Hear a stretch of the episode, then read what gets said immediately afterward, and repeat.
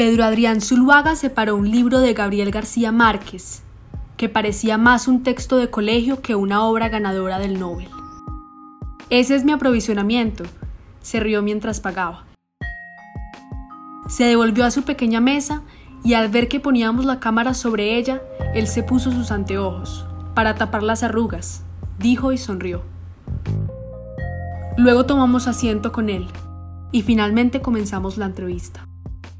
Esta fue nuestra conversación con Pedro Adrián Zuluaga después de la cancelación del Festival Internacional de Cine de Cartagena de Indias, más conocido como FIXI.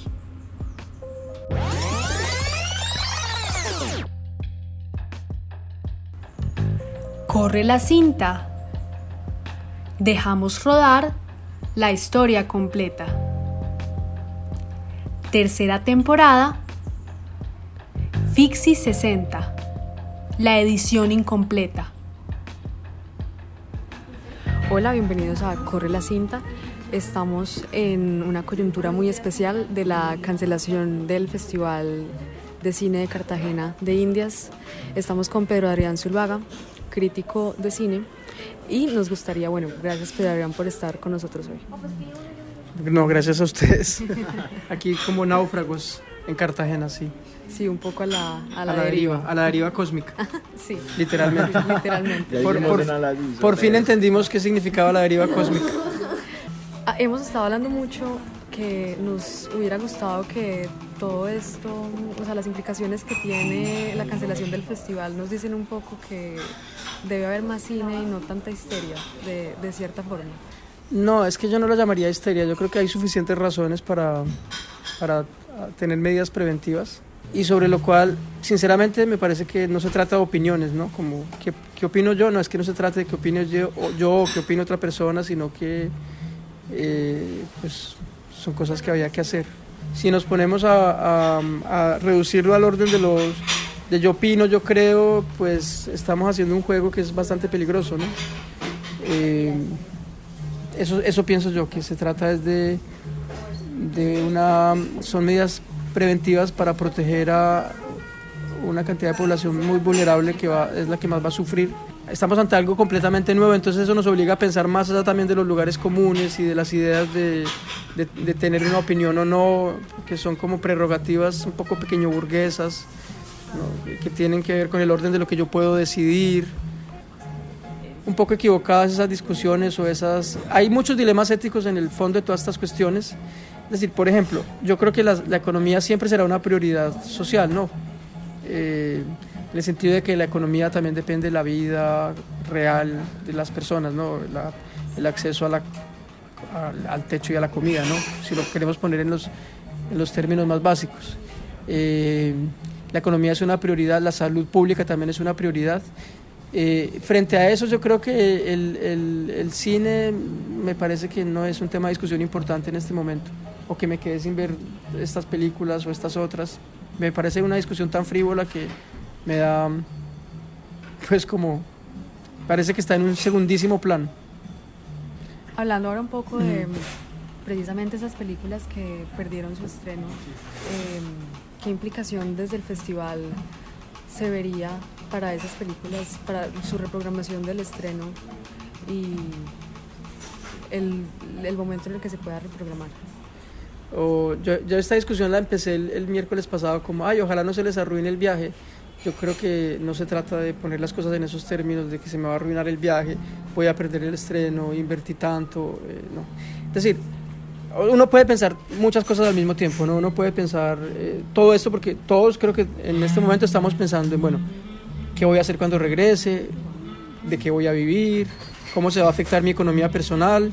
Y parte de la economía personal es cómo se va a afectar mi trabajo. Y entonces yo entiendo a los directores de cine que tenían mucha ilusión, invirtieron muchas, mucha ilusión y, plata y recursos en estar acá.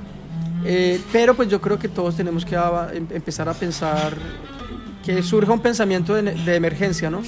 Emergencia en el sentido de que no, es, no puede ser el pensamiento del sentido común porque no, no, tiene, no tiene sentido eh, eso, pensar, seguir pensando en las categorías que veníamos pensando antes, entonces tenemos que pensar de otra manera, ¿no? Mm ¿qué importa perder un estreno? ¿Qué importa perder un privilegio individual? ¿O qué importa perder una libertad cuando lo que está en juego es, según los cálculos de muchas personas, epidemiólogos y científicos, la vida de 150 millones de personas? O sea, en realidad eso, esa proporción es... Sí, sí, se, también se da- puede dar considerar prioridad dar, a- dar- a dar prioridad sí, a la vida de 150 millones de personas. Yo sinceramente creo que estas medidas tienen que ser, o sea, creo es que da- también me contradigo y entro en el terreno de la opinión. Eh, necesariamente van a ser parciales, o sea, la sociedad no se puede, no se puede encerrar.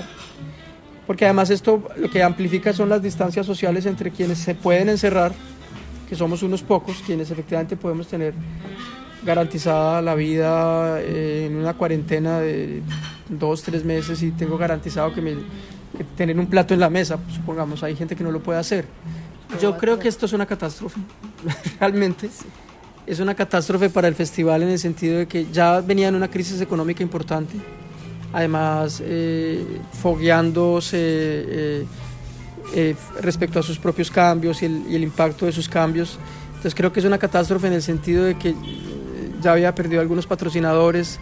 eh, las consecuencias que tengan no me las puedo imaginar, las consecuencias que tiene cancelar en la mitad o haber cancelado el primer día, que todas eran posibilidades. Creo que la única posibilidad que no existía era terminar el festival, creo que era un costo social muy alto eh, en términos de responsabilidad pública, o sea, persistir en, en terminar el festival y eh, arriesgar eh, la salud pública de ese modo. Entonces, eh, sí, creo que va a haber una- unas consecuencias económicas muy fuertes para el festival y, mi pregunta es, en un festival que ya estaba en crisis, ¿eso cómo va a impactar su viabilidad futura? Entonces surge la idea de, bueno, hay que rodear de solidaridad al, al festival. Hay, una solidaridad que es una empatía natural de los espectadores, los que hemos crecido con el festival, los que lo queremos, eh, sí, pero la solidaridad que permitiría que el festival 61 o 60B o 60, porque pues el festival 60 realmente no ocurrió, o sea, el próximo festival, cuándo se va a hacer y cómo se va a hacer y con qué se va a hacer. Entonces, yo tengo muchas dudas de que con el impacto económico que va a tener la, la pandemia, mm, esa solidaridad que naturalmente merece el festival se pueda traducir en, en recursos y en porque yo lo que siento es que todas las prioridades van a cambiar en el sentido también de que en el sentido de que la, la cultura no es una prioridad entonces que en, una economía de choque como la que vamos a entrar seguro lo primero que va a sufrir es la cultura Pedro Adrián se despachó en respuestas, pero no lo hizo como crítico de cine. Lo hizo con aquel carácter de periodista que incluso hace preguntas en medio de sus respuestas y que contempla el panorama completo para esgrimir una opinión certera sobre el virus y la afectación del festival. Pero más importante aún, los peligros reales del COVID-19. Básicamente, el festival al principio, cuando se anuncia la pandemia, hay una resistencia a cancelarlo. Pero ¿por qué decís eso de que estaba claro de que no íbamos a ver el terminal, el festival terminado? A ver, el festival tuvo la mala suerte de empezar el mismo día que se declara la pandemia. Eso, eso implica que las decisiones que se tomaron se estaban tomando mientras, ocurri- mientras estábamos acomodándonos a una nueva situación. Pero resulta que día tras día la situación cambiaba, o sea, porque eh, la, la crisis, el, el- el aumento de las medidas, eh, hace que la situación día tras día, el, el escenario, el panorama cambiara. Eh, supa- miremos solo una cosa, eh, la restricción de los, de los eventos públicos de mil personas, que después pasó a 500, que después pasó a 50, eh, que son restricciones del gobierno central, o sea, el festival simplemente no se podía oponer a eso. Eh, sí, podemos entrar en la, en, la, en la disputa, pero hoy en día me parece irrelevante, se demoró mucho el festival para hacerlo, se demoró mucho el festival para hacerlo, yo creo que la alternativa de terminarlo no era, o sea, no había alternativa porque pues hoy en día no se está haciendo ningún evento público en Colombia eh, y de, o sea, se cancelaron hasta las, hasta las funciones de cine de, de, de mucho más, de, de una- un aforo mucho más restringido. Entonces, eh, no, no, es que no, no, no hay, para mí no había discusión en que esto iba a pasar. La pregunta era cuándo. Y la otra pregunta, pero me parece irrelevante, es si lo hicieron demasiado tarde o, o demasiado temprano. Yo creo que lo hicieron en la medida en que la capacidad de reacción en, un- en- también porque la cantidad de dilemas éticos, eh, no éticos, de, dilemas que plantea la cancelación de un festival es, bueno, entonces cancelo el festival, se, derrumba lo que se hizo en un año de trabajo, eh, imaginar la cantidad de patrocinadores a los que no se les cumple, eh, la crisis de tener una cantidad de invitados a los que hay que devolver o mantener mientras que las actividades están canceladas. Eh, yo entiendo que eso no es fácil, una decisión no es fácil de tomar, una decisión, es, una decisión de cancelar. Y en qué momento cancelar no es fácil de tomar. Yo pienso que el festival si hizo lo que más o menos pudo hacer, tal vez se demoró unas horas en cancelarlo, pero hay que pasar esa página, yo creo que finalmente lo hizo y actuó con responsabilidad. Y que hay que pensar hacia el futuro de, bueno, qué va a pasar, cómo va a cubrir su, las, las, eh, las consecuencias económicas de, esta decisión que es inevitable o que era inevitable que la tomara, cómo va a cubrir estas consecuencias económicas, cómo va a reaccionar el sector, quién puede rodear al festival, no solamente de una solidaridad simbólica, que es importante, pero también de una solidaridad económica, en un momento en que la, en que la crisis en que la economía va a estar totalmente afectada y en que yo creo que la cultura no va a ser la prioridad y con toda razón. Sobre justamente eso de que la cultura no sea una prioridad, quiero saber tu opinión de que cómo se puede retomar eso. Se pierde un montón de cosas, un montón de trabajo y siento que es la excusa perfecta para ciertos gobiernos o cierta gente que simplemente no apoya la cultura. Siento que eso es una manera de quitarle de una y volverlo a retomar. Siento que va a ser otra vez una cosa muy difícil y quiero tener tu opinión sobre eso. Yo creo que se abre la, lo que está en camino es un, es, es, un estado de excepción total, un estado de excepción del poder, de la resistencia y del pensamiento que nos obliga a pensar mm, por fuera de las lógicas comunes porque este tiempo que estamos viendo pues no es corresponde a las lógicas comunes. Entonces, las lógicas comunes de la libertad, el privilegio, el acceso a la cultura, todo ese tipo de cosas se tienen que reformular y, y, y, claro, pues, a ver, yo entiendo tu pregunta en la medida en quién se aprovecha de estas crisis. Seguramente la, parte más autoritaria de lo social y del poder es lo que termina prevaleciendo, pero puede que no, puede que también em, emerja la solidaridad, la, la, la calidez, las formas imprevistas de reunión creo que se tiene que yo no creo que el aislamiento sea posible muy en, un, tiempo muy largo el aislamiento como tal pero entonces de pronto sí los encuentros controlados eh, protegidos que logren minimizar sobre todo el sufrimiento de los más débiles que son los, los de siempre los viejos los pobres eh, los enfermos son los, los que van a sufrir más. Pero hablando un poco de también lo que alcanzaste a ver del festival eh, ¿Qué viste? ¿Qué películas alcanzaste a ver?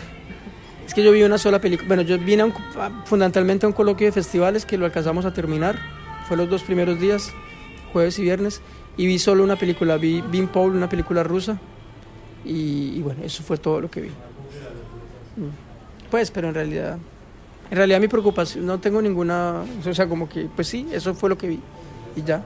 claro, a, a todos nos hubiera gustado ver más. Y, pero pues nosotros hablamos con Jorge Navas a manera de comentario eh, y estábamos diciendo que era muy gracioso el hecho de que, por el documental que hizo sobre Andrés Caicedo, eh, esa dualidad de los zombies de Andrés Caicedo con el, pues esta contingencia ambiental y el festival, que hubiera sido muy, es, una dualidad muy, curiosa y Claro, y fíjate que yo lo que he sentido, eh, pues es una percepción tampoco, porque es que, la, es que todos reaccionamos como con, o sea, sin mucha histeria, o sea, como si se canceló el festival, yo no vi ni reacciones de histeria ni de los directores, o sea, sí, hombre, qué tristeza, pero mm, como, bueno, comprensión, adaptabilidad, flexibilidad, estamos acá tranquilos, relativamente pasándola bien, o sea, como que realmente también las crisis y estas situaciones imprevistas sacan algo de nuestra capacidad, eso, de, de adaptarnos y de y, de, y, de, moldearnos a una situación nueva. Y yo no he visto pues que, que nadie se lo haya tomado como una gran tragedia, pues claro, ahí saqué, ¿no? Como, creo que la, la, dimensión de la situación, la dimensión de la situación, la enormidad de la situación, hace que también haya reacciones mm, yo no sé cómo llamarlas o cómo, calificarlas, y comprensivas, eh, relativamente tranquilas en la medida de lo posible, eh, sorprendidas pero no indignadas, porque de qué se va a indignar uno, sí, sí me hago entender, como de qué nos podemos indignar en este momento. Y además, ¿para qué serviría la, la indignación? ¿no? Como, hasta también esto puede hacer que, no sé, tal vez por lo que mencionábamos de la crisis del festival, se repiense una, lo de la lógica diversa aplique como para, la, para repensar el festival. Sí, sí, también, también, por ejemplo. ¿Y quién es el enemigo entonces en este caso? Porque si al principio entonces toda la cosa era como, ay, están reaccionando tardísimo, son unos ineptos, hablando del gobierno, ¿no? Eh, que eso se podía llegar a decir el lunes o martes. Entonces ahora, ahora podríamos reaccionar distinto. No, pero pero están exagerando en las medidas, se están excediendo, son unos ineptos. No, yo creo que, que en realidad eh, hay que tener, no sé si un poco de moderación y, y, como el enemigo en este momento no creo que sea el gobierno, en realidad, pues tal, igual, lo mismo que el festival, se pudo haber demorado en sus acciones, se pudo haber demorado en sus medidas. Eh, pero pues ahí va, o sea, como, digamos, yo pensaría que de esto tenemos que salir juntos, no, no peleándonos entre nosotros, básicamente. No aplicar la deriva cósmica tan literalmente. Sí, sí, sí. Pedro Arián, muchas gracias por tus comentarios sobre esta coyuntura tan particular que estamos viviendo. Esto fue Corre la cinta y mi nombre es Luisa Fernando Orozco. Bueno, muchas gracias. y sí, de verdad que ojalá allá, sobre todo, o sea, que el festival perviva y que se pueda volver a hacer en algún momento. No creo que el Festival 60 se pueda repetir en, algún momento del año, pero pues sí que, que haya, que no afecte muy radicalmente la continuidad futura del festival.